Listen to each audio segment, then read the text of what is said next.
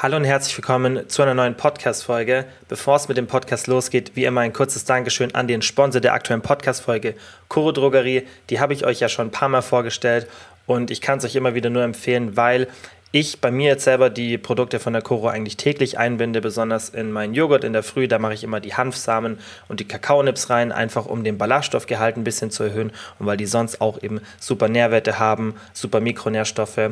Und generell findet ihr bei der Koro ganz viele Produkte, die kaum verarbeitet sind, ja, meistens natürlicher Ursprung. Das gefällt mir sehr, sehr gut. Also schaut einfach mal vorbei auf www chorodrogerie.de und wenn ihr 5% sparen wollt und den Podcast dabei unterstützen wollt, dann einfach noch den Rabattcode Kilian5 eingeben und jetzt geht's los mit der Podcast-Folge. Kilians Brain Game Podcast.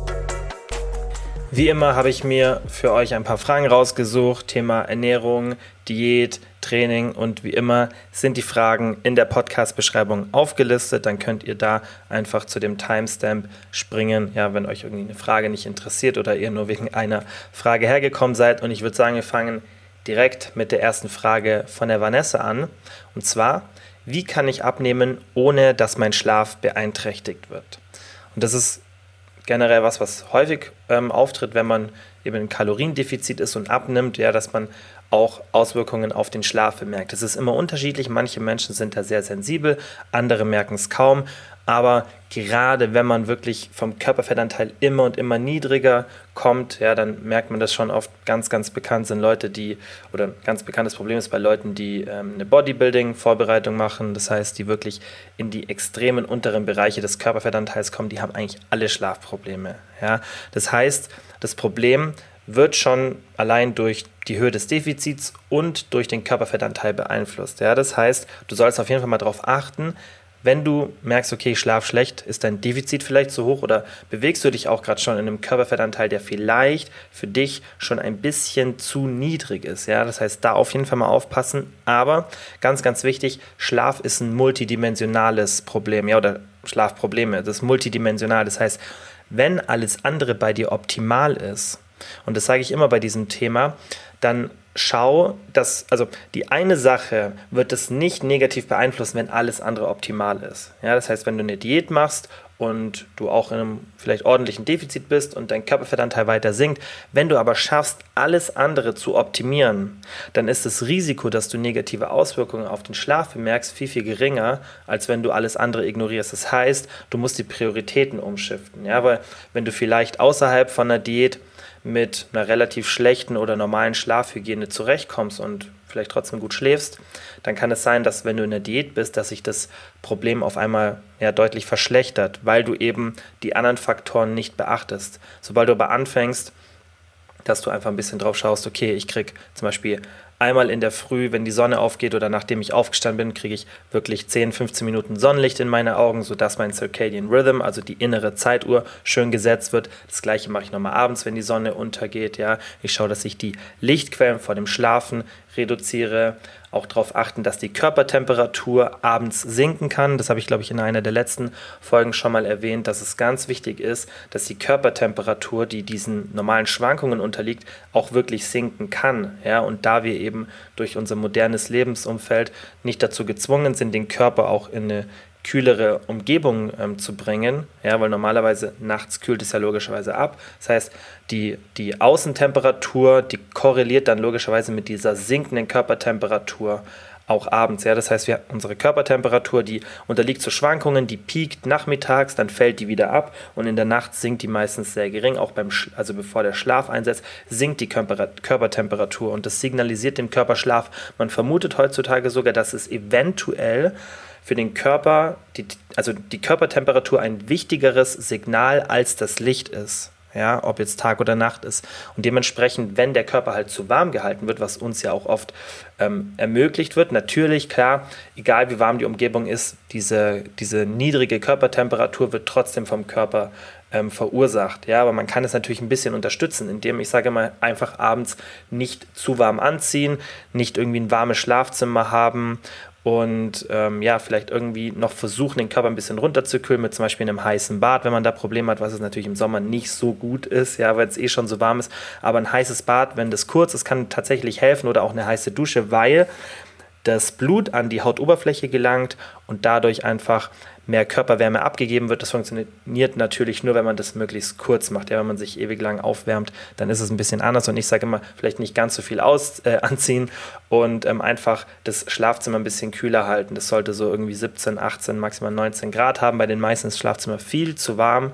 Ja, und äh, da muss man auch nicht Angst haben, dass man krank wird, weil ähm, die Körpertemperatur die reguliert sich ja trotzdem ganz gut, aber ein kühles Schlafzimmer ist wirklich ähm, sehr, sehr wichtig da. Und deswegen einfach mal schauen, dass wenn du Probleme beim Abnehmen hast, ja, dass du wirklich alle anderen Faktoren, wie gesagt, Licht, ja, Lichtquellen reduzieren, plus halt morgens schön viel Licht und dann abends, wenn die Sonne untergeht, nochmal, dass einfach dein Rhythmus schön getaktet wird, gleiche Zeiten, in denen du ins Bett gehst, Lichtquellen abends reduzieren, Körpertemperatur sinken lassen abends und dann wirst du merken, dass die Diät sich viel, viel weniger auf den Schlaf auswirkt. Was natürlich helfen kann, sind zum Beispiel regelmäßige Diet Breaks. Ja, das heißt, dass du alle vier bis zwölf Wochen, je nachdem wie tief dein Körperfettanteil ist, umso tiefer, desto häufiger. Ja, habe ich auch schon mal eine separate Folge gemacht, dass du einfach regelmäßige Diet Breaks machst. Das heißt, dass du in dieser Zeit deine Kalorienzufuhr wieder erhöhst. Ja, dadurch werden viele Hormone wie Leptin, Cortisol und so weiter normalisiert. Ja, und das gibt dann dem Körper natürlich auch das Signal, hey, wir sind jetzt gerade nicht in dieser Notsituation, weil ganz kurzer Exkurs, wieso wir so schlecht schlafen, wenn wir eine Diät machen. Die evolutionsbiologische Vermutung ist, dass das ein Zeichen früher war von, okay, jetzt ist gerade irgendwas los, jetzt brauche ich mehr Zeit, mehr Wachzeit, damit ich die Probleme, die ich aktuell habe, zum Beispiel wenig Nahrungsangebot, in den Griff bekomme. Das heißt, ich habe mehr Zeit, um nach Nahrung zu suchen, weil der Körper mir eben weniger Zeit zum Schlafen gibt, ja, und weil ich einfach länger wach bin, ja, und schlechter schlaf, sodass ich einfach dieses dieses Problem gerade lösen kann. Ja? Das heißt, ein evolutionsbiologischer Schutzmechanismus, Körperfettanteil sinkt, das heißt für den Körper, ah, okay, jetzt ist gerade die Zeit Nahrungsknappheit, weniger Schlaf, mehr Zeit Nahrung zu finden, das heißt, ich nehme wieder zu, und es normalisiert sich wieder. Das ist so ein bisschen der evolutionsbiologische Hintergrund. Deshalb tritt das Problem auch meistens erst dann auf, wenn der Körperfettanteil wirklich in die niedrigeren Dimensionen geht. Natürlich kann aber auch schon ein bisschen früher eintreten, aber wenn man die Schlafhygiene, ja, also alles, was ich vorhin erwähnt habe, beachtet, dann sollte man eigentlich mit einem moderaten Körperfettanteil, der bei Frauen irgendwo zwischen 18 und 25 oder vielleicht auch 30 Prozent liegt und bei Männern 10 bis 15, 16, 17 Prozent, wenn man da in dem Bereich ist, sollte man eigentlich noch keine Probleme mit dem Schlaf haben. Die nächste Frage war, sind Hip Thrusts an dem Beinstrecker und die einbeinige Beinpresse sinnvolle Übungen? Also Hip Thrusts am Beinstrecker ja, oder an der Leg Extension, ähm, falls Beinstrecker manchen nicht sagt, finde ich okay. Aber oft ist das Problem, dass der Beinstrecker in keiner vertikalen, ähm, in keiner vertikalen Bewegung verläuft, sondern in so einer Kurve, ja, was dann natürlich für einen Hip Thrust nicht optimal ist. Ja, das heißt, du hast keinen perfekten Hip Hinge, ja, den du ja eigentlich mit einem Hip Thrust mimiken willst, also nachmachen willst. Und dementsprechend finde ich es nicht optimal, wenn du keine Hip Thrust Maschine hast dann klar kann man das schon am Beinstrecker machen, würde ich aber, bevor du das machst, ja, würde ich vielleicht eher ähm, Hip Thrust an der Langhantel bevorzugen oder auch Einbeinige mit einer Kurzhantel oder einer Gewichtsscheibe, die man auf die Hüfte legt, ja, oder auch theoretisch Einbeinige, bei denen man gar kein Zusatzgewicht nimmt und einfach mit höheren Wiederholungen arbeitet. Ähm, es kann funktionieren, man muss auch ein bisschen immer auf die Maschine schauen, weil es gibt ja da ganz viele Hersteller, und bei jeder ist der Bewegungsablauf ein bisschen anders. Manche haben schon eine relativ vertikale Bewegungskurve. Das heißt, dass, dass äh, dieses Pad, ja, was normalerweise unten ähm, an den Knöcheln aufliegt, ja, dass das im Endeffekt möglichst vertikal nach oben geht. Aber meistens ist es dann doch eher so eine Kreisbewegung, was für ein Hip Thrust nicht so das, äh, das Optimale ist. Da muss man einfach die Maschine anschauen, ob das, ob das eine gute ähnliche Bewegung ist wie ein Hip Thrust und dann finde ich spricht jetzt nichts dagegen. Ja, das heißt, da kann jetzt auch nicht so viel anatomisch passieren, ja, was irgendwie negativ ist, solange du halt auch schaust, dass du einfach die restlichen Sachen, die man beim Hip Thrust beachtet, Süßstoffe negative Auswirkungen auf die Darmbakterien zeigen, dann kann man das ja logischerweise damit ein bisschen ausgleichen. Und so muss man, finde ich, immer bei, solch, bei solchen Themen handeln und so mache ich es auch. Ich mache mir da nicht so viele Gedanken, weil ich weiß, ich mache eben von dieser Seite alles, was notwendig ist und was halt optimal ist für die Darmbakterien und ähm, kann dann da ein bisschen entspannter sein. Aber nichtsdestotrotz würde ich da den Konsum einfach nicht übertreiben. Ähm, wenn ihr auf der sicheren Seite sein wollt, wenn ihr natürlich sagt, hey, ähm, ist mir egal, dann denke ich, ist das auch vollkommen in Ordnung. Aber ja, meine Empfehlung ist auf jeden Fall nicht übertreiben, weil ich es auch vom Essverhalten immer ein bisschen problematisch finde. Also das, was ich jetzt auch im Coaching dann oft erlebe, ist halt, ähm, gerade wenn Leute viel Süßstoffe konsumieren, das sind halt auch tendenziell die Leute, die dann irgendwann die Angst vor Lebensmitteln entwickeln und, und, und. Das heißt, da ein bisschen aufpassen und übertreibt nicht von der Menge, ähm, wenn ihr euch steigert. Ja, das heißt, schaut, dass ihr nicht ähm, die Süßungskraft immer und immer weiter erhöht, weil das ist mir auch aufgefallen, wenn ich zum Beispiel ja irgendwann mal anfangen, vielleicht ein bisschen mehr von dem, von dem Süßungspulver reinzutun, dass ich mich sehr schnell dran gewöhne und dann muss ich das wieder ein bisschen runtercutten. Das heißt, macht euch einfach eine feste Menge und schaut, dass ihr dann bei der bleibt. Und wenn es euch dann mal nicht süß genug ist, dann ist es halt nicht süß genug. Aber passt da wirklich auf, weil man kann sich da definitiv dran gewöhnen. Und dann hat man am Anfang irgendwie so einen Mini-Messlöffel genommen und ja, nach ein paar Wochen oder ein paar Monaten nimmt man auf einmal vier oder fünf, um den, das gleiche Süßgefühl hinzubekommen. Und deswegen da wirklich aufpassen und auch immer wieder bewusst diese Menge dann ähm, reduzieren. Die nächste Frage war, hast du Erfahrungen oder Meinungen zu Cortisol-Speicheltests. Also super komplexes Thema, Cortisol generell. Ich bin kein Arzt, kein Mediziner. Natürlich kenne ich mich mit dem Thema ganz okay aus, würde ich sagen, aber ich finde es auch mal wichtig, dass ich das dazu sage, ähm, wenn nicht irgendein Thema, wenn es nicht voll mein Thema ist, ähm, ja, dass ich einfach so einen kleinen Disclaimer gebe. Und ähm, wenn du da irgendwie aus was für einem Grund auch immer du das machen möchtest, dann sprich mit einem Arzt drüber. Ähm, Google das nicht, ja, mit einem kompetenten Arzt natürlich, weil das ist auch immer, finde ich, ein bisschen das Problem, was heutzutage gesellschaftlich herrscht, dann sagt man immer, gerade auch wenn es um das Thema Content kreieren geht oder irgendwelche Artikel, dann lese ich immer, ja, mit dem Arzt sprechen, mit dem Arzt sprechen. Ja, finde ich, äh, sage ich auch immer die Empfehlung, aber deswegen sage ich immer mit einem kompetenten Arzt, weil ich habe schon so oft erlebt, dass Ärzte die wildesten Aussagen über Bereiche geben, die sie, wo sie nichts, sich scheinbar nicht auskennen. Ja, wenn ich jetzt zum Beispiel über ein Thema spreche, bei dem ich mich nicht zu 100% auskenne, ja, oder zumindest, wo ich mich zu 90 oder 95 Prozent auskenne, man kann sich ja ganz selten in dem Bereich wirklich 100 Prozent auskennen, dann sage ich euch das. Aber ich habe das Gefühl, Ärzte haben immer dieses Überdenken oder oft und denken, sie wissen alles. Ja, und die sind es vermutlich auch so gewohnt, weil immer jeder denkt, sie wissen alles. Aber es ist per se nicht so. Ich weiß noch, dass mein Gastroenterologe vor zehn Jahren oder so zu mir gesagt hat, ich soll aufhören mit dem Kraftsport, weil damit verkürze ich meine Lebenszeit. Und das Lustige ist, wenn man sich die gesamte Studienlage anschaut, die ist so unglaublich eindeutig, dass das, was er gesagt hat, genau das Gegenteil ist. Dass Krafttraining, regelmäßiges Krafttraining, auch sehr intensives Krafttraining, auch mit einer hohen Proteinzufuhr, das heißt alles, was er da vermutlich in in, in, Betracht gezogen hat, ja, dass genau das die Lebenszeit verlängert. Und das ist, also ich hatte schon öfter solche Situationen, aber das war für mich auch so ein Paradebeispiel von einem Facharzt, der einfach eine Aussage getätigt hat und er hat sie nicht so getätigt, als wäre er sich nicht so sicher, sondern er hat mir explizit davon abgeraten und mir gesagt, wie schlimm das doch wäre für mich.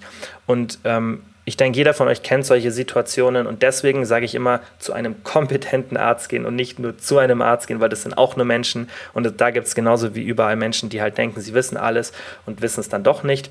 Und äh, deswegen, wenn du da irgendwie ein Problem hast, wieso du auch immer dein Cortisol messen möchtest, dann würde ich dir empfehlen, geh zu einem kompetenten Arzt, wo du dich sicher fühlst, wo du das auch hinterfragen kannst und ähm, der vielleicht auf dem aktuellen Stand der Literatur ist. Das finde ich also auch mal ganz wichtig, dass man weiß, dass die Ärzte sich weiterbilden, weil das, was vor 30 Jahren war, ist heute eben dann oft schon ja, ein komplett neues ähm, Gebiet und dann muss man sich da einfach weiterbilden und deswegen da einfach zu einem Arzt gehen, aber tendenziell Cortisol-Speicheltests sind auf jeden Fall aussagekräftig, wenn man sie richtig macht. Ja, was ich nicht so sinnvoll finde, ist, wenn man random einmal pro Tag über irgendein so Startup-Kit äh, von irgendeinem Startup halt über so ein Kit sich den Cortisol ähm, einmal pro Tag messen lässt. Weil was bringt das? Dann weißt du, okay, das Cortisol ist jetzt genau zu dieser Uhrzeit so und so hoch, ja, aber ähm, du weißt ja nicht, wie ist es an den anderen Zeitpunkten. Und Cortisol unterliegt ja natürlichen Schwankungen im Körper. Und du musst natürlich auch beachten, wenn du zum Beispiel einen anderen Schlafrhythmus hast, ja, als andere Menschen, und die vergleichen das dann und sagen dir, hey, Normalwert wäre um die Uhrzeit, du, hast, du sollst zum Beispiel in der Früh messen, ja, um 9 Uhr, aber normalerweise stehst du halt irgendwie erst um 10 Uhr auf, aber dass du den Speicheltest machen kannst, stehst du jetzt früher auf, du verfälschst es ja alles. Das heißt, das muss man schon mal beachten, das würde dann ein, ein kompetenter Arzt oder ein kompetentes Labor im optimalen Falle machen, ja, und du hast halt eben nur einen Wert, aber Cortisol ist sowas von komplex, dass man ganz genau schauen muss, okay, was denke ich, warum, also was denke ich, was das Problem ist, wieso muss ich gerade überhaupt mein Cortisol messen? Und dann wäre natürlich auch sinnvoll, das mehrmals zu machen. Ja, das heißt eine Messung morgens, mittags, abends, damit man wirklich sehen kann, okay, wie ist dein Spiegel, wie schwankt der. Das wäre sinnvoll. Aber Cortisol ist so multidimensional und ist so ein kritisches und ähm, zentrales Hormon ja, bei uns Menschen, dass du vermutlich so und so nichts mit dieser Aussage dann ähm, ja, anfangen kannst. Wenn dir jetzt irgendwie ein Startup, wie gesagt, über einen so ein Kit dann sagt, hey, dein Cortisolwert ist so und so, laut deinem Speichel, auch wenn die Tests schon ganz genau sind, dann bringt es dir vermutlich nicht viel. Ja, und dann ist halt auch die Frage, was willst du dagegen machen? Ja, weil Cortisol zu verringern ist nicht per se immer gut und ist auch fast gar nicht ähm, so leicht möglich. Ja, durch irgendwelche Supplemente. Klar, es gibt Ashwagandha und sonstiges, das tendenziell ein bisschen helfen kann. Aber die Frage ist, ähm, ob gerade wirklich Cortisol dafür verantwortlich ist, dass du ein bestimmtes Problem hast. Und Cortisol wird oft als extrem negatives Hormon dargestellt. Und es ist ganz falsch, weil Cortisol in den richtigen Mengen zum richtigen Zeitpunkt ist wahnsinnig wichtig für Lernen, Leistung und so weiter. Ja? Und Cortisol einfach per se zu verringern, wenn man gerade nicht weiß, wieso man das macht, würde ich dir nicht empfehlen. Also das ist wirklich ein sensibles Thema und da sollte man auch nicht so einfach mal drauf los eingreifen. Ja? Und deswegen spar dir das Geld für irgendwelche ähm, 60, 70 Euro Cortisol-Speicheltests, weil du kriegst davon keine Werte, mit denen du irgendwas anfangen kannst. Ist leider so. Ja, komplexes Thema, aber ähm, spar dir da lieber das Geld. Dann die nächste Frage von der Wiki war, was hat Muskelkater für eine Bedeutung in Bezug auf die Trainingsintensität? Ich denke immer, dass mein Training nichts bringt, wenn ich keinen Muskelkater habe. Das ist ein ganz, ganz häufiges Problem.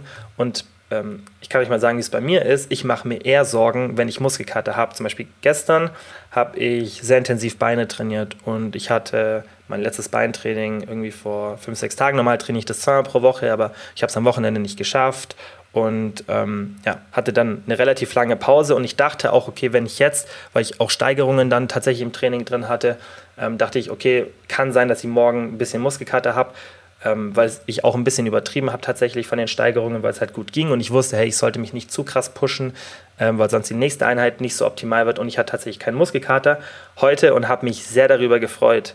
Also seid froh, wenn ihr keinen Muskelkater habt, besonders wenn ihr wisst, dass ihr Leistung erbracht habt, die ihr normalerweise auch erbringt oder sogar noch eine bessere. Und deswegen ist auch ein Trainingstagebuch so wichtig, weil ihr wollt ja wissen, ob ihr wirklich die gleiche Leistung erbracht habt. Also ihr solltet irgendein Messinstrument haben, ob die Einheit intensiv genug war, ja, für euer Level, das ihr aktuell habt. Und natürlich, wenn du kein Trainingstagebuch führst und auch so komplett random trainierst, mal die Übung, mal die Übung, dann ist schon eher der Muskelkater das, woran du messen kannst, hey, trainiere ich gerade intensiv. Aber der Muskelkater ist ja immer ein Zeichen dafür, dass, die, also, ähm, dass der Reiz, den du gesetzt hast, dass der zu groß war. Und in einem optimalen Szenario hat man einmal alle drei, vier Wochen Muskelkater. Ja, natürlich kann schon mal ein bisschen häufiger vorkommen, wenn man gerade ein intensives Trainingsprogramm hat, aber tendenziell ist Muskelkater eher eine schlechte Sache.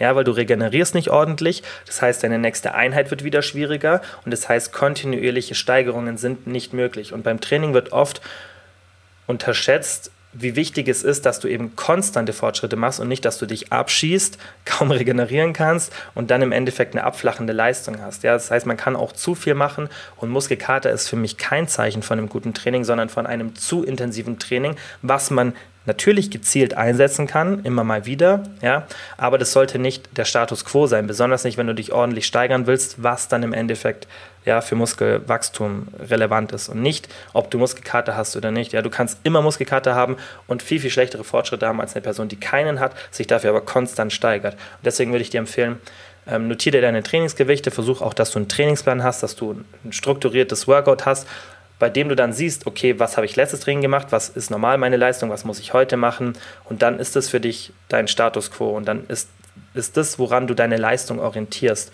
und nicht der Muskelkater. Deswegen mach dir keine Sorgen, wenn du mal nach dem Training keinen Muskelkater hast. Ich habe super selten Muskelkater. Also ich habe das wirklich einmal alle zwei Wochen irgendwie ganz leicht, aber dann auch eher in kleineren Muskelgruppen, ja, wie zum Beispiel den Schultern oder der Brust, sodass die so ein bisschen sore sind. Aber ich habe nie Muskelkater, dass ich denke, oh, ich kann mich gerade gar nicht bewegen. Ja, natürlich, wenn ich einen intensiveren Trainingszyklus fahren würde, der dann vielleicht auch dieses Overreaching mit eingeplant hat, dann wäre das sicherlich anders, aber ich denke, das ist bei dir auch nicht der Fall gerade.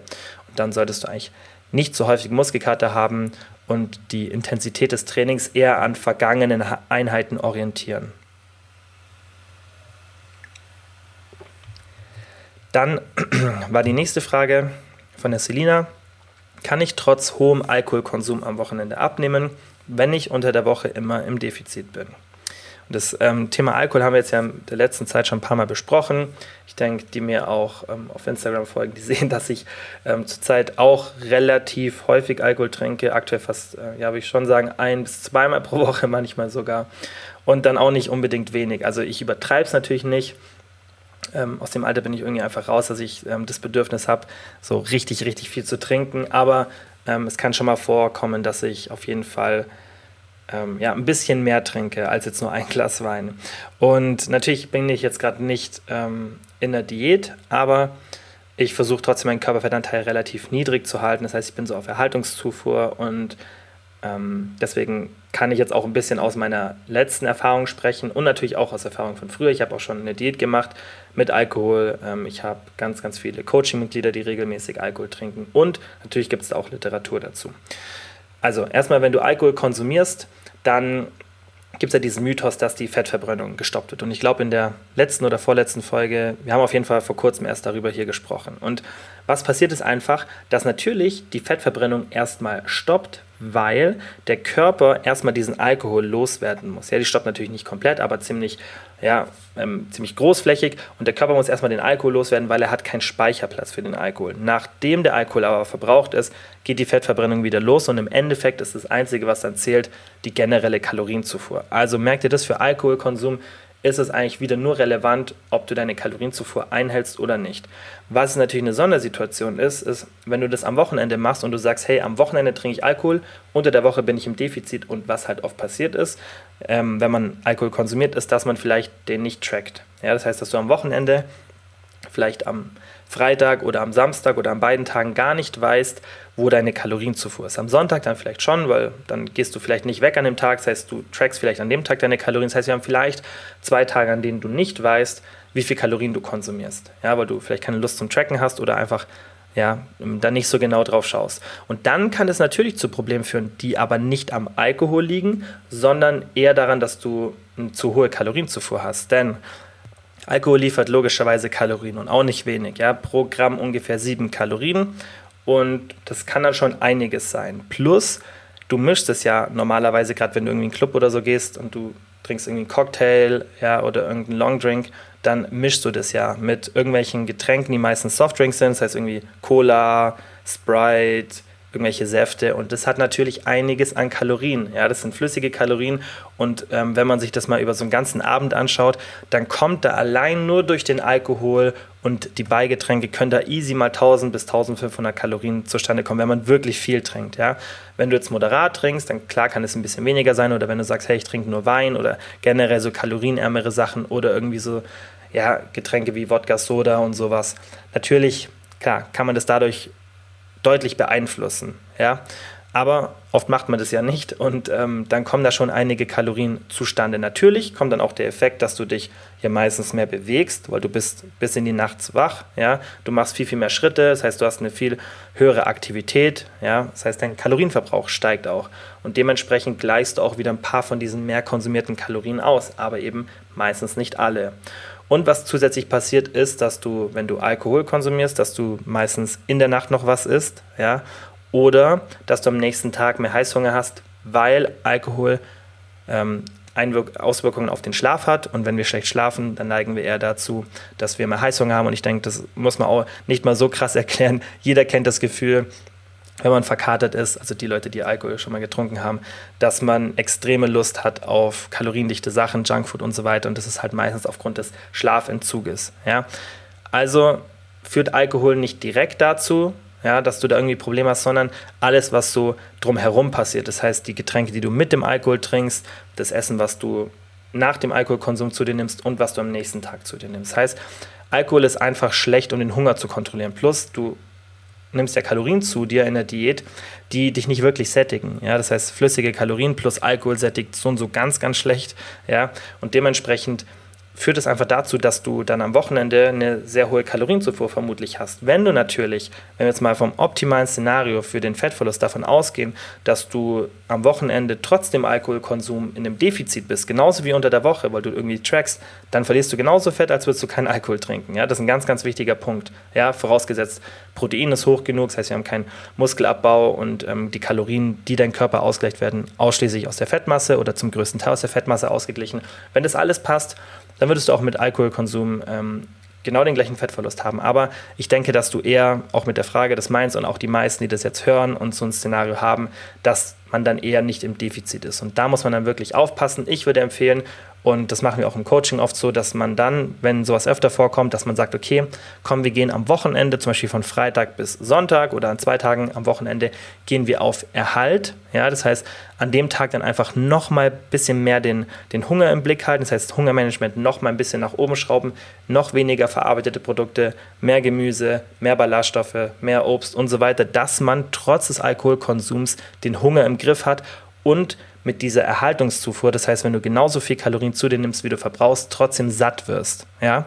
Weil dann schaffst du vielleicht ein Szenario, dass du am Wochenende trotz hohem Alkoholkonsum, wie du es ja schreibst, auf Erhaltungszufuhr bleibst, ja, oder zumindest 200, 300, 400 Kalorien im Überschuss bist, was vielleicht dann durch die erhöhte Aktivität, falls du irgendwie in einen Club oder so gehst, dann wieder ausgeglichen wäre, ja, sodass sie auch wirklich ja, auf Erhalt sind, weil dein Kalorienverbrauch steigt an diesen Tagen und dann ist auch okay, wenn deine Kalorienzufuhr an diesen Tagen steigt, dann hättest du im Endeffekt fünf Tage Diät, ja, oder vier Tage, je nachdem, ob du das an drei oder an zwei Tagen hochschraubst auf die Erhaltungszufuhr. Und dann wäre das auch ein, ähm, ein Szenario, das finde ich in Ordnung ist und ähm, was mit deinem Alltag dann einfach in Einklang zu bringen ist. Weil zu sagen, hey, ich trinke jetzt am Wochenende nichts oder gehe nicht mehr feiern, nur damit ich meine Diät durchziehe, ist, finde ich, nicht der richtige Approach, weil du solltest dein soziales Leben nie aufgrund deiner Ernährung einschränken, außer du hast wirklich erhebliche gesundheitliche Probleme oder möchtest extrem viel Gewicht verlieren, dann muss man oft den Alltag einschränken, um eben die gewünschten Veränderungen zu erreichen. Aber für die meisten Menschen, die ein paar Kilo verlieren wollen, da ist es wichtiger, dass man das alles so ein bisschen in Einklang bringt. Und ich finde, das ist das Schlechteste, was man machen kann, dass man das soziale Leben einschränkt, aufgrund dieser Ziele. Ja, besonders wenn man einen gesunden, normalen Körper hat und das einfach eher so eine kosmetische Sache ist, dass man sagt, hey, ich möchte drei, vier, fünf Kilo weniger wiegen, weil ich mich damit wohler fühle. Dann finde ich, sollte man das Sozialleben nicht einschränken. Ob man dann Alkohol trinkt oder nicht, das ist, ähm, denke ich, jedem erwachsenen Menschen selber überlassen. Natürlich ist es auf Dauer nicht gesund, aber ähm, darüber haben wir hier auch schon oft gesprochen. Das muss man halt ein bisschen abwägen.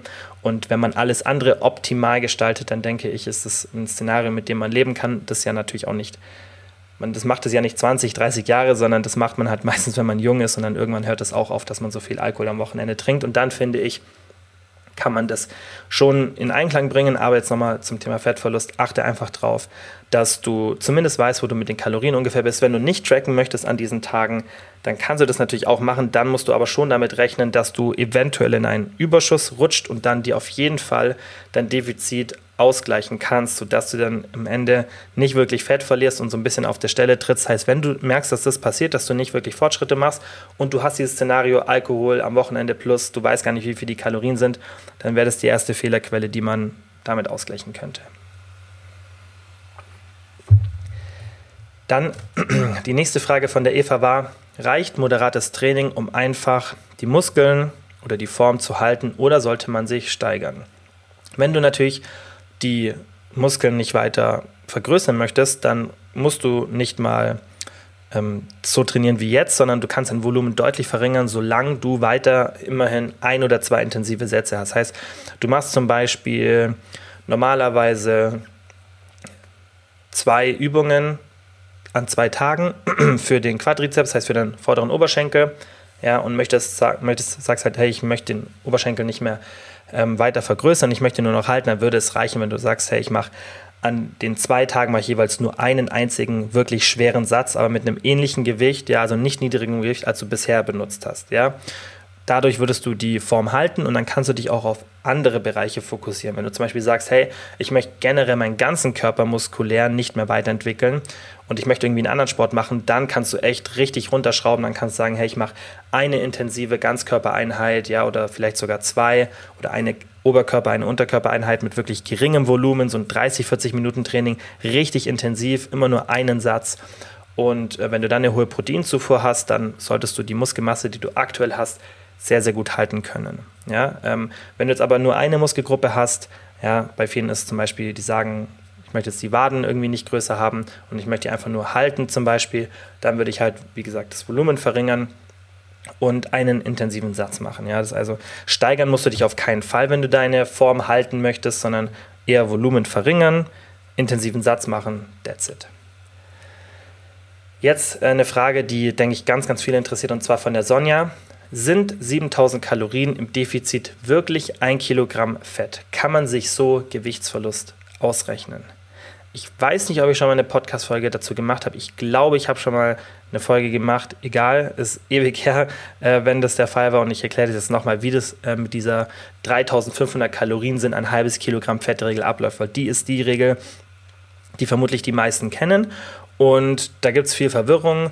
Und deswegen erkläre ich mal, wie das wirklich ist und was da so das Problem ist. Also, die Regel kommt daher, dass ein Pfund, also ein Pound, 355 3555 Kalorien sind es, glaube ich, ungefähr. Also ungefähr 3500 Kalorien sind ein Pfund Muskelmasse, also ein Pound. Das Problem ist, ein Pound wird auch oft abgekürzt mit einem LBS, hat, also ein Pfund sind nicht genau ein halbes Kilo, sondern 454 Gramm, weil der Umrechnungsfaktor zum Kilo 2,204, glaube ich, ist. Ja, 2,204 irgendwas, ist auch nicht so wichtig, aber 2,2 ist der Umrechnungsfaktor.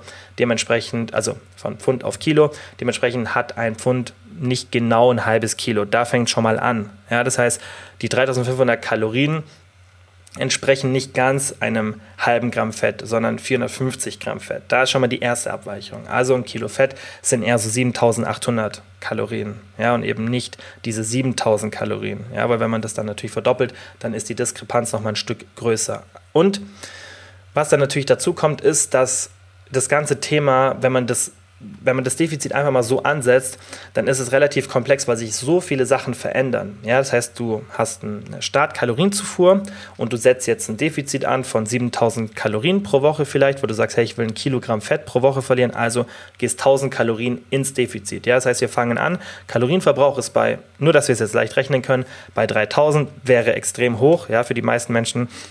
Aber wir machen es jetzt einfach mal, dass wir leicht rechnen können. 3000 Kalorien verbrauchst du, 2000 Kalorien nimmst du zu dir, Defizit ist 1000 Kalorien. Das berechnest du dir.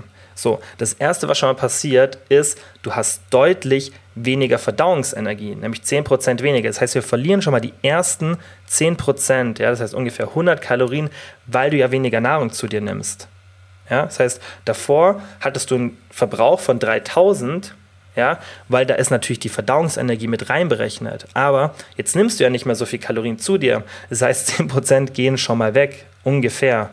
Und das führt natürlich dann dazu, dass dein Verbrauch nicht bei 3000 ist, sondern erst mal bei 2900 ungefähr. Ja, das heißt, wir verlieren schon mal die ersten 100 Kalorien. Ja, was dann natürlich dann auf die Woche 700 Kalorien sind und das ist dann schon mal ganz ordentlich. Das heißt, da haben wir den ersten Fehler, wenn man diese Behauptung aufstellt, ich gehe 1000 Kalorien ins Defizit, verliere ein Kilo Fett, so funktioniert es leider nicht, weil erstmal schon mal die Verdauungsenergie weggeht, weil du weniger Nahrung zu dir nimmst. Dann sinkt dein Gewicht im Laufe der Diät. Das heißt, du verbrauchst selbst bei gleicher Bewegung weniger Kalorien. Also wird auch dadurch dein Defizit ein Stück kleiner. Also nochmal wird was abgezogen von diesem ähm, ja, behaupteten 1 Kilogramm Fettverlust. Dann passiert natürlich auch, dass der Stoffwechsel, das heißt die Grundstoffwechselrate, die auch nicht von deiner Aktivität abhängt, zwischen 5 und 15 Prozent sinken kann. Bei manchen Menschen noch extremer ist, aber selten der Fall. Das heißt, diese Stoffwechselrate sinkt auch nochmal um 5 bis 15 Prozent, was dann irgendwo bei den meisten so bei 100 bis 300 Kalorien rauskommt, je nachdem, ähm, wie viel man wiegt. Ja. Es ist natürlich eine Variabilität da drin, aber das sind dann auch nochmal irgendwie 100 ja, bis 300 Kalorien, je nachdem und auch natürlich erst im Laufe der Diät. Aber das kommt dann auch nochmal weg. Ja? Dann, was natürlich auch oft passiert ist, dadurch, dass du eine Diät machst, bewegst du dich weniger. Ja, weil dein Körper eben diesen Schutzmechanismus hat, der möchte eigentlich nicht so schnell Gewicht verlieren und dann schraubt er eben deine Energie ein bisschen runter, sodass du dich weniger bewegen möchtest. Und das ist das, was man generell in Studien sieht, immer die Aktivität, die sinkt, wenn man eine Diät macht. Natürlich kann man da dagegen halten, wenn man sagt, okay, ich habe irgendwie einen Schrittzähler und ich schaue auf meine Schritte und auch das würde ich empfehlen, machen wir auch im Coaching so, dass wir schauen, okay, die Schritte gehen nicht runter in der Diät, weil das ist Fehler Nummer eins, was bei den meisten passiert. Ja, man, man setzt ein Defizit an und man schaut sich nicht die Alltagsaktivität an, die man eben super über die Schritte messen kann. Man könnte das auch über andere Methoden messen. Ja, finde die Schritte ist da aber tatsächlich so das akkurateste Messinstrument. Und da ist für mich nicht relevant, dass die Person jetzt extrem viele Schritte macht, sondern die Person sollte nicht weniger Schritte im Laufe der Diät machen als zu Beginn der Diät, weil sonst weiß ich, hey, das Kaloriendefizit, das wir am Anfang berechnet haben, wird gerade viel, viel kleiner, weil die Person statt 8000 Schritten jetzt nur noch 6000 macht. Ja, das heißt, wir haben 2000 Schritte weniger, plus das Gewicht sinkt. Ja, und ihr seht schon, dann wird der Kalorienverbrauch immer und immer geringer.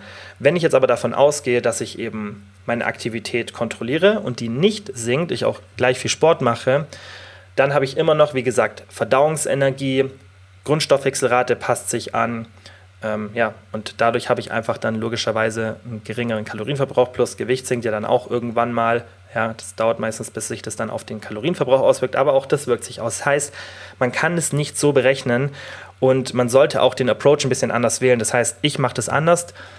Im Coaching mache ich es so, und da kann ich jetzt auch mal ein bisschen, also das ist ja eigentlich so ein leichtes Betriebsgeheimnis, aber ich versuche da immer möglichst offen drüber zu reden, ohne jetzt das ganz genau rauszuhauen, weil ich weiß es auch, dass schon oft Leute da irgendwas kopiert haben und ich das nicht so toll finde, wenn man, und darüber haben wir, glaube ich, ja auch schon mal gesprochen, wenn man ähm, gerade solche Sachen dann einfach ähm, ohne Credit sozusagen ähm, ja, einfach kopiert. Aber egal, ich erkläre das, wie, wie ich das mache im Coaching oder wie da meine Vorgehensweise ist. Die ist nicht so, dass ich, also ich drehe den Approach um. Ich sage nicht, okay, das ist mein Defizit und jetzt möchte ich den Fettverlust, sondern ich drehe das um. Ich sage, okay, was für einen Fettverlust möchte ich bei der Person? Ja, das heißt, ich muss mir die Person anschauen, wie ist der Körperfettanteil, wie ist der Alltag, was ist das Ziel generell. Das heißt, ich habe mehrere Faktoren, die beeinflussen, was ich denke, was für diese Person ein optimaler Fettverlust ist, weil der kann sehr, sehr stark schwanken. Der kann irgendwo von 0,5 Prozent pro Woche bis zu vielleicht sogar 1,5 Prozent pro Woche liegen. Ja?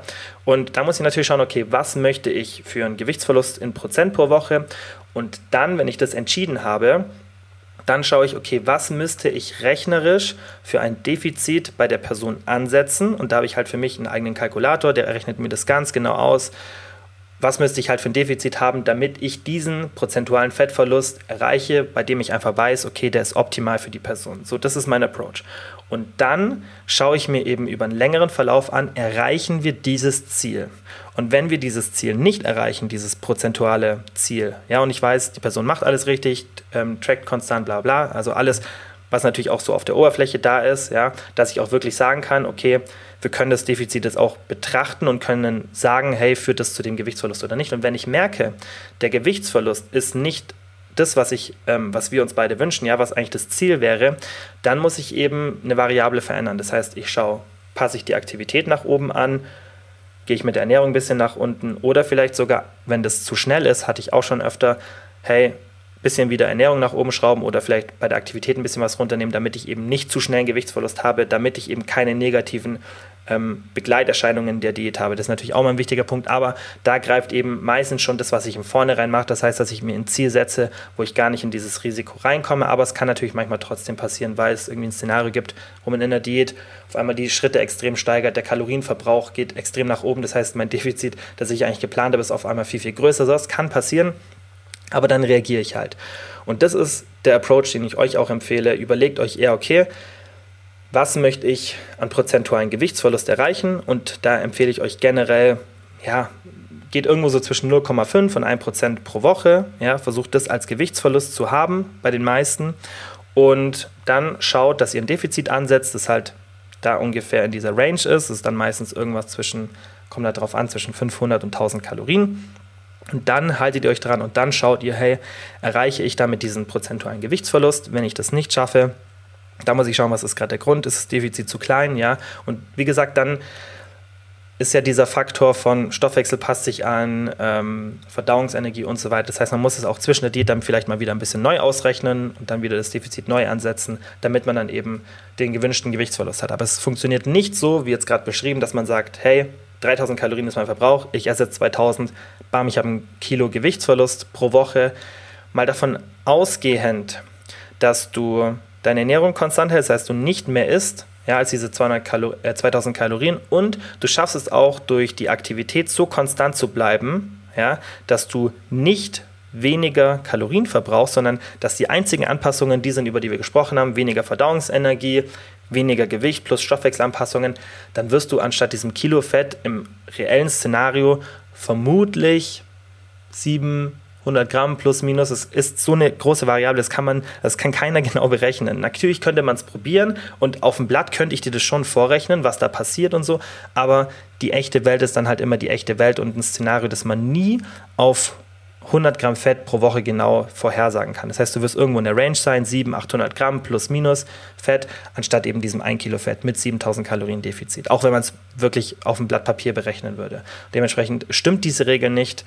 Ähm, aber es ist auf jeden Fall sinnvoll, sich in diesem Bereich von einem Defizit ähm, anzusiedeln, irgendwo zwischen 3500 und 7000 Kalorien pro Woche. Das ist auf jeden Fall ein guter Anhaltswert. Muss man natürlich auf die Situation schauen. Ja? Ähm, ich hoffe, es war nicht zu komplex, jetzt auch mit diesen ganzen Zahlen, aber ähm, man kann das Thema leider nicht leichter erklären, weil das halt viel mit äh, Hin- und Herrechnen zu tun hat. Aber ich hoffe, ihr versteht, wieso diese 7000 Kalorien im Defizitregel nicht zu einem Kilogramm Fettverlust führt. Dann zur vorletzten Frage und zwar, können 10.000 bis 15.000 Schritte täglich die Regeneration nach dem Beintraining stören? Also kommt drauf an natürlich, aber auf jeden Fall ja.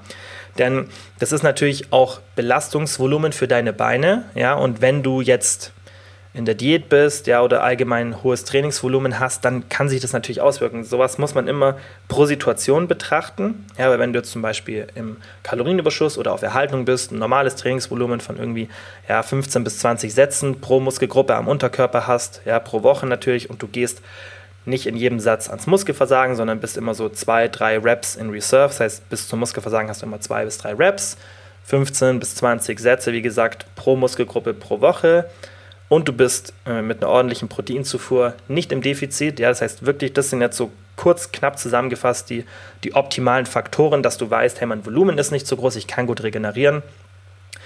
Dann ist natürlich, sind diese 10.000 bis 15.000 Schritte weniger relevant, dann werden die sich weniger negativ auswirken, weil du halt vom Volumen das schon so optimal gemacht hast, als wenn du zum Beispiel eine Diät machst, ja, und der Körper einfach ein bisschen schlechter regeneriert. Oder wenn dein Trainingsvolumen viel höher ist, als ich gerade gesagt habe, das heißt viel mehr als 15 bis 20 Sätze pro Muskelgruppe pro Woche. Ähm, vielleicht hast du schlechten Schlaf. Das heißt, viele Faktoren können da eine Rolle spielen. Aber definitiv kann eine hohe Schrittanzahl deine Regeneration beim Beintraining stören. Was ich dann aber machen würde, ist, versuch nicht diese Schrittanzahl zu reduzieren, weil vielleicht machst du es ja aus einem bestimmten Grund, vielleicht möchtest du mehr Kalorien verbrauchen, vielleicht tut dir das mental gut, wenn du viel draußen läufst. Das heißt, ich würde diese Alltagsaktivität, wenn du die schon so schön hoch hast und die dich nicht stört in deinem Alltag, dann lass die doch so hoch, aber versuch mal dein Trainingsvolumen ein bisschen zu reduzieren, damit du dich steigern kannst, weil es wird ganz, ganz oft vergessen, dass die Steigerungen viel, viel wichtiger sind als Volumen. Ja? Und es wird oft mit so viel Volumen gearbeitet, wenn ich das auch irgendwelche Trainingspläne sehe oder Influencer, wenn ihr erzählt, wie viel die trainieren, denke ich mir, das ist viel zu viel. Ihr müsst, ihr macht so viel Junk, also das nennt man dann Junk-Volumen, ihr macht so viel Volumen, dass euch nichts bringt, das ist reines Kalorienverbrennen, was ihr gerade macht. Ja? Oder Work Capacity aufbauen. Natürlich, das heißt, wenn man eine hohe, lange Belastung erreichen möchte, ja, zum Beispiel wenn man Ausdauersport macht oder irgendeinen bestimmten Kraftsport, wo das relevant ist, klar, ganz anderes Thema. Wenn es hier rein um den Muskelaufbau geht, dann ist es so viel Junkvolumen, dass man gar nicht benötigt, weil ich diese Work Capacity gar nicht brauche, um Muskelaufbau zu erreichen. Das heißt, ihr könnt das Volumen wirklich extrem runterschrauben. Es sind auch immer viele erschrocken davon, wie wenig Volumen ich mache. Ja, dafür sind meine Sätze halt extrem intensiv. Ja, aber diese Trainingsmethode ist meiner Meinung nach, und wenn man auch so die Literatur anschaut, viel sinnvoller. Weniger Volumen, viel, viel höhere Intensität, anstatt dieses extrem hohe Volumen und eine dafür geringere Intensität. Ja, das heißt, da einfach ein bisschen Volumen runterschrauben, bis du dich wieder steigern kannst. Ja, und wenn du dich steigerst, selbst mit geringem Trainingsvolumen, solange das nicht super wenig ist, ja, also irgendwie, solange du fürs Beintraining immer noch 10 Sätze pro Muskelgruppe pro Woche machst, ja, aber du steigerst dich damit, dann reicht es, weil die Steigerungen führen zum Muskelaufbau und nicht dieses hohe Volumen. Das ist ganz, ganz wichtig zu verstehen. Steigerungen der Intensität, ja, das heißt, was du maximal Gewicht pro Einsatz mit einer bestimmten Wiederholungsanzahl erreichen kannst, das ist das, was dir den Muskelaufbau bringt und nicht ewig viel Volumen. Ja, natürlich kann man mit dem Volumen in bestimmten Progressionsschemata arbeiten. Ja, wenn man zum Beispiel so mit so einer linearen Progression arbeitet, dann kann man natürlich Intensität und Volumen so ein bisschen hin und her spielen, aber das ist halt in einem bestimmten Trainingszyklus gedacht. Aber nicht, wenn man einen relativ stabilen Trainingsplan hat und dann über normales im Satz Progressionsschema arbeitet, ja, wie ich es euch auch schon erklärt habe. Das heißt, dass ich die Intensität ein bisschen hochschraube oder da einfach ein bisschen rumswitche. Ist aber ein ganz anderes Thema. Ähm, aber wie gesagt, deine Schritte zu reduzieren, würde ich nicht unbedingt machen, sondern ich würde erstmal schauen, ist mein Trainingsvolumen zu hoch. Und natürlich auch auf deine Ernährung achten. Wenn du in der Diät bist und du merkst, dass du keine Fortschritte hast beim Beintraining, weil du so viele Schritte hast, dann werden die weniger Schritte vermutlich auch nicht dazu führen, dass du bessere Fortschritte hast. Die werden nur dazu führen, weil du weniger Kalorienverbrauch hast und dadurch dein Defizit kleiner wird. Ja, aber das ist ja dann auch nicht dein Ziel, sondern dann solltest du eher sagen, hey, jetzt ist Diät, dann mache ich halt eben keine Fortschritte, halte das, was ich habe und dann, wenn die Diät vorbei ist, dann kann ich mich ein bisschen mehr auf den Muskelaufbau konzentrieren. Und jetzt abschließend die letzte Frage von der Clara war, wie komme ich auf meine Proteinzufuhr im Urlaub, wenn ich kein Proteinpulver mitnehmen kann? Und ähm, ich habe es relativ allgemein gehalten von der Frage, weil die Clara hat es dann noch in Bezug auf die USA genommen und ähm, hat geschrieben, dass sie Proteinpulver, also dass sie es mitnehmen will, aber falls da Zollprobleme kommen. Also tendenziell, ich hatte bis jetzt in die USA nie Probleme, da irgendwie Kreatin oder sonstiges mitzunehmen, muss man halt ähm, vielleicht in der Originalverpackung lassen. Aber das kann sich natürlich auch ändern. Und ähm, ja, man muss damit rechnen, dass es vielleicht nicht durchkommt. In den USA finde ich, ist das, das kleinste Problem, weil anders als bei uns gibt es da überall Supplement Stores, ähm, Vitamin Shop und so, da gibt es ja Riesenketten, ähm, GNC und so, da kriegt man immer Proteinpulver auch ähm, für normale Preise. Und also dort im Urlaub an Proteinpulver zu kommen, ist, finde ich, auch die entspanntere Variante, als das hier ähm, irgendwie mitzunehmen. Aber jetzt mal außerhalb der USA gedacht, damit es vielleicht auch für andere Szenarien, ähm, wenn jetzt jemand zuhört, ähm, Anwendung findet, finde ich, ähm, dass du trotzdem immer schauen kannst, ob du, wenn du im Urlaub bist und es länger ist, ob du irgendwie dort Proteinpulver kaufen kannst. Wenn das ein kürzerer Urlaub ist, von einer Woche oder zwei Wochen, dann würde ich mir nicht so viel Gedanken machen. Ja, dann würde ich einfach schauen, dass ich in dieser Zeit nicht im Defizit bin, ja, sodass die Proteinzufuhr erstmal ein bisschen irrelevant wird ja, und dann natürlich, dass du auch danach richtig Gas gibst, wieder die ersten zwei, drei Wochen im Gym, dass wenn du Muskelmasse verlierst, du die wieder aufbauen kannst. Auch generell Bewegung und Krafttraining können auch nochmal helfen, wenn die Proteinzufuhr nicht zu hoch ist, dass du keine Muskelmasse oder weniger Muskelmasse abbaust. Und ich finde es immer schwierig im Urlaub zu sagen, ja, okay, ich esse jetzt irgendwie Quark oder sonstiges. Also ehrlich gesagt, ich habe auf sowas keine Lust. Ähm, ich mache das im Urlaub entspannt und meistens schaffe ich es dann schon, durch die Hauptmahlzeiten auf mein Protein zu kommen. Das wird natürlich schwieriger, wenn man sich vegan oder vegetarisch ernährt.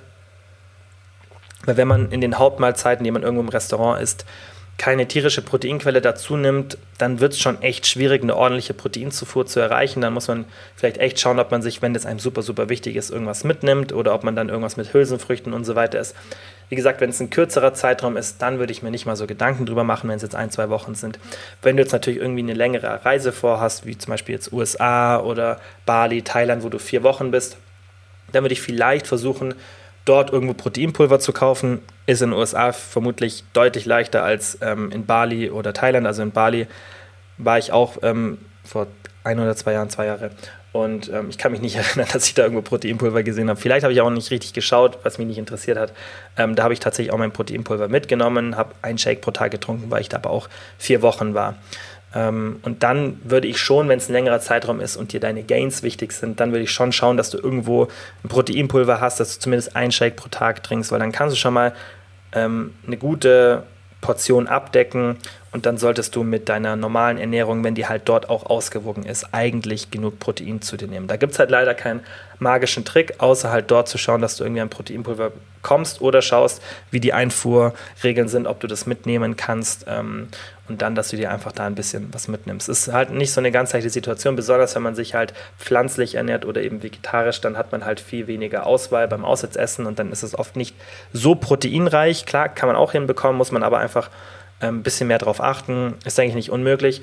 Das Wichtigste ist, wenn es ein kurzer Zeitraum ist, ein bis zwei Wochen, mach dir nicht so viel Gedanken. Zum Beispiel ein All-Inclusive-Urlaub, nimm das nicht mit. Also wirklich, wenn du, in, wenn du irgendwo ein Buffet hast, so, dann nimm das nicht mit, weil dann hast du so viele Möglichkeiten über Quark und sonstiges und ich würde mir den Stress auch nicht machen. Also ich persönlich, wenn ich irgendwo für ein, zwei Wochen hingehe, da überlege ich nicht mal, ob ich sowas mitnehme, weil auch egal wie wichtig mir das ist, was ich mache, und das ist ja auch mein Beruf und ich mache das ja auch gerne, weiß ich, dass die Auswirkungen in diesen ein, zwei Wochen so irrelevant sind, dass es nicht notwendig ist, dass ich das mitnehme und mir den Stress mache, dann irgendwo da noch einen Proteinshake zu trinken. Und ich glaube, es tut auch manchmal ganz gut, vielleicht für ein, zwei Wochen das Ganze mal sein zu lassen, ein bisschen entspannter das anzugehen. Und da musst du dir keine Sorgen machen. Wenn es länger ist, drei bis vier Wochen, dann sehe ich das auch ein bisschen anders. Ähm, und dann würde ich schauen, wie gesagt, ob du irgendwie dort Proteinpulver findest ähm, ja, oder ob du es mitnehmen kannst. So, das waren alle Fragen für heute. Sind wir knapp unter einer Stunde geblieben. Ich sage wie immer vielen, vielen Dank fürs Zuhören. Hoffe, es hat euch gefallen und wie immer bis zum nächsten Mal. Ciao.